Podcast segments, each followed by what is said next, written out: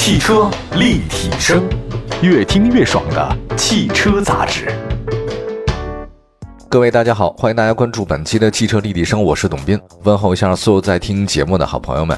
我们的节目呢，在全国几百个城市呢都能收听得到啊，就是走遍全国各地啊，都能听到一个熟悉的声音，这就是汽车立体声啊，在网络上也可以收听得到。今天我们跟大家说的是一个信赖的一个问题。我们大家在消费的时候，如果你对这个品牌你非常相信，你可能不会去考虑太多关于这个车的基本的配置，或者说它里面有什么呀，没什么呀，你可能会做对比啊。但如果它这个品牌足够硬，你足够相信它的话，你就不会往这去想。人和人之间也是如此，如果不信任一个人的话，你们俩之间的沟通成本会非常的高，翻来覆去的谈啊，谈这个谈那个，签合约呀，搞合同啊，累死你。但如果你非常相信他的话呢？你们俩之间的不需要这么多繁琐的东西啊，所以每辆车如果它带给你的信任感足够强的话呢，会让它的销售变得很好。其实这个也是很多汽车主机厂他们一定要做的事儿。做的什么事儿呢？就是打造一个，就是买我的车你就能够非常信赖的一个状态。那么今天呢，就跟大家说说这个中国汽车消费年度发布啊，其中呢它有一个叫做年度消费者信赖车型。这个很有意思，我们不是太说车质量好不好，品牌好不好，外形好不好，其实信赖是一个总体的方面。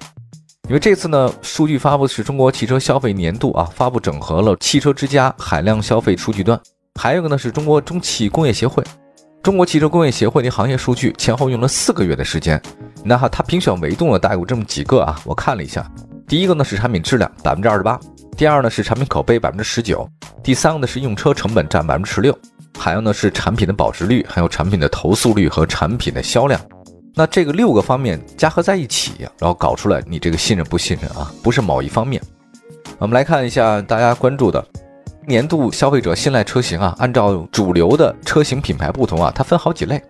第一类呢是消费者信赖的中国品牌车型啊，第二类呢是年度消费者信赖的海外主流品牌车型，那第三个呢就是年度消费者信赖的海外豪华品牌车型啊。这个还是要分开。如果比如说保时捷啊，还有这个玛莎拉蒂啊，还有法拉利啊，你摆在那儿跟其他车相比的话，当然我自然信法拉利了。这个没没法选，所以它分为这三个之后吧，类似于全机厂当中啊，轻量级、中量级和重量级啊，这个有不同的维度。那么年度消费者信赖中国品牌车型榜首呢是宋 Pro，另外呢年度消费者信赖海外主流品牌车型榜首呢是一汽丰田的 RAV4 荣放。还有年度消费者信赖海外豪华品牌车型呢？哦，这个确实有点意思啊，是雷克萨斯 ES 哈。我们来看一下啊，年度消费者信赖中国品牌车型啊，其实还挺多的。我们先从第一位啊往后说一下都有谁。第一位呢就是比亚迪宋 Pro 啊，第二位是长安 CS 三五 Plus，第三位是吉利缤越，第四位呢是长安 CS75 Plus，接下来的是谁？荣威 i 五，长安欧尚 X 七。吉利博越、吉利缤瑞、吉利帝豪，好家伙，吉利真是上马不少。长安也很多，长安逸动、吉利远景、长安逸动 DT 啊，长安 CS 五五，还有 VVV 六、吉利帝豪、哈弗 H 六。但是哈弗 H 六排名不高啊，排名第十九位。荣威好像排名也不高啊，荣威有一个 RX 五，排名第十八位。我发现年度消费者信赖中国品牌好像比亚迪和吉利全排在前面啊，但长安也在前面。哎，那你说这个长城为什么卖了这么多年第一第一啊？销量好像分数不是特别的高啊。另外呢，后面还有很多呢啊，这个就不再讲了。但基本都还是国内的主流品牌啊，什么奇瑞啊、吉利啊、哈弗啊、领克呀、长安呐、传祺啊，都还是有的，都在前面啊。我们来先说说这个宋 Pro 吧啊，它是年度咱们国内品牌的信任度第一啊。有专家分析说呢，主要是宋 Pro 呢在产品保值率方面还是很好的。那在其他方面的话呢，也比较靠前。那这个宋 Pro 呢，并不是比亚迪王朝的这一开始的元老，但是它呢算是后起之秀啊。上市之后呢，反馈不错，说这今年一到七月份累计销量十九万辆，这个很高了。七月份的话呢，销量一个月卖三万多辆，确实比较厉害。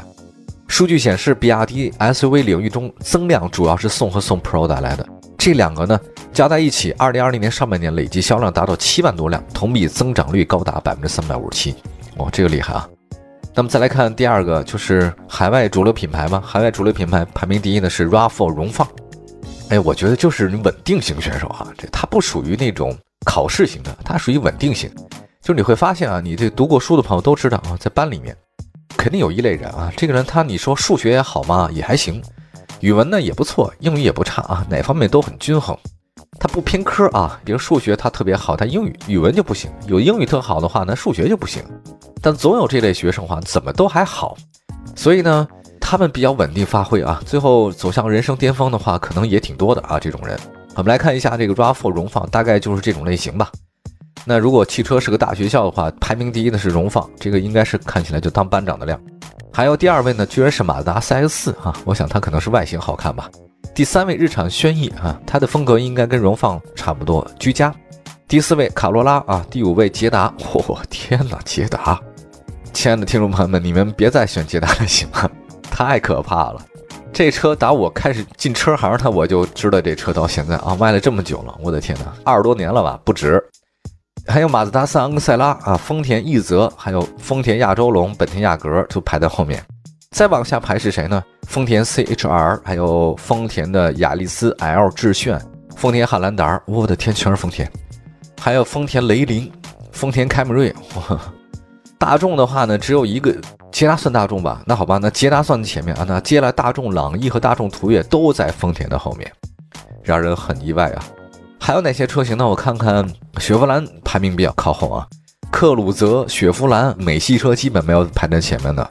另外就没有法国车嘛，确实是让人大家比较意外。DS 没有，非常喜欢那些法国车，标致、雪铁龙，还包括 DS 都没有在这上面，还是得加油啊！日系车和德国车占了大半，美国车也很少，韩国车只有一个北京现代 iX25 啊，排在非常后面。这样我们待会儿仔细分析一下啊，为什么 RAV4 荣放海外主力品牌是它？另外还有个豪华品牌，大家不想知道宝马、奔驰、奥迪是怎么排的吗？啊，一会儿回来。汽车立体声，您的爱车情报站，会新车，私车定制，会买车，会客厅大驾光临，庖丁解车，精准分析，会拆车大师来帮您，会用车，自驾上路，会玩车，我们都是汽车人。继续回到节目当中，您现在收听到的是汽车立体声。今天我们讲的是年度消费者信赖的车型啊。如果他对你这个品牌产生信赖的话，呃，怎么办都好办啊。但那个你出什么，他可能都会买，这就是一种品牌的溢价能力哈。再说一个小题外话吧啊，就是那天我看到那个网上一个小视频，拍的呢是在残奥会上啊，就是一个盲人女子跑四百米，但是她因为是盲人嘛，所以她不太清楚这个前方的路是怎么走的。那就有陪跑员，这个陪跑员呢也是运动员出身，肯定的啊。陪跑员的这个右手啊，他跟那个女运动员的这个左手，用一个很结实的带子呢就绑在一起啊。两个人发令枪一绑一开，这两个人哇箭一样就冲出去啊。这个男的他可能会跑得很快，但是呢，实际上他必须要等这个女运动员。这个女运动员也是拼命的往前跑。我当时就想说啊，这个必须得多信任才可以啊。你勾正方向啊，我呢就是在你旁边，你会给我带到指引一个非常正确的方向。这是比赛哈，我觉得其实很多时候是这样的啊，就如果你要是特别信任的话，你可以一门心思的去做一件事儿，你信任的那个人帮你做其他的一些事情，两个人配合的特别好，就像一个乐队一样啊。我信任弹贝斯的，贝斯呢相信那个合成器的，合成器相信鼓的，鼓呢相信主唱的，等等，就这才是一个特别好的。如果我照顾他，你也照顾我，我也照顾他，谁都照顾谁，谁都不相信对方，总觉得对方拖了你后腿，这个乐队没法成啊。包括那个比赛，你怎么可能呢？我不相信他能把我指定的正确方向，那你也跑不好，对吧？所以我觉得还是人和人之间多一点这种信任啊，这样成本就会非常的低。总是防着对方的话呢，什么事儿都做不成。我们来看丰田吧，呃，这次呢，RAV4 获得了年度消费者信赖的这种海外主流品牌车型排名的第一位。是因为它油耗低，获得好评，综合排名呢还是非常靠前的。它主要也是产品质量特别的好啊，各种评价体当中都挺高的，它没有明显的一个短板。这个一汽丰田 RAV4 自上市以来呢，它一直就在这个海外品牌紧凑型的 SUV 排行榜的前三位啊。它是基于 TNGA 架构换代以后的 SUV，最近还增加了2.5升混合动力系统嘛，所以让 RAV4 的荣放更强劲，动力体验会更好，燃油经济性也很强。百公里的油耗只有四点七，成本也是很低的，尤其它这混合动力系统等等啊。我们来看一下一汽丰田，它发布的一个数据，的确确也显示啊，七月份销量是七万九千辆，同比增幅百分之四十。一到七月份，一汽丰田累计销量达到四十三万辆，这个跑赢了整个车市大盘，尤其是 RAV4、卡罗拉、亚洲龙成为一汽丰田销量的主要担当。接下来的话呢，再看一下年度消费者信赖的海外豪华品牌的车型排行，这个还是丰田品牌雷克萨斯 ES 啊。我们来看一下整个的这个排名哈，好吧？我们从第十五位开始说，第十五位是沃尔沃 S 六零，第十四位新任排行榜是宝马五系，十三位是英菲尼迪 QX 五零，十二位呢是宝马七，第十一位是奥迪 A 六 L，第十位是沃尔沃 x C 六零，然后前十位呢是林肯 MKZ，奔驰 E。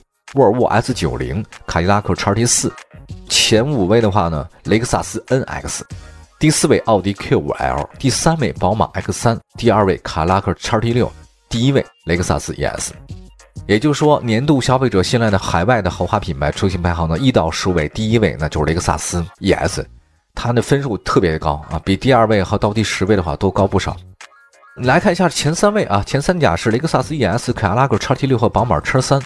其实 ES 呢，在这个整个的产品质量、用车成本、保值率都很不错。在评价体系当中啊，它质量表现特别的好。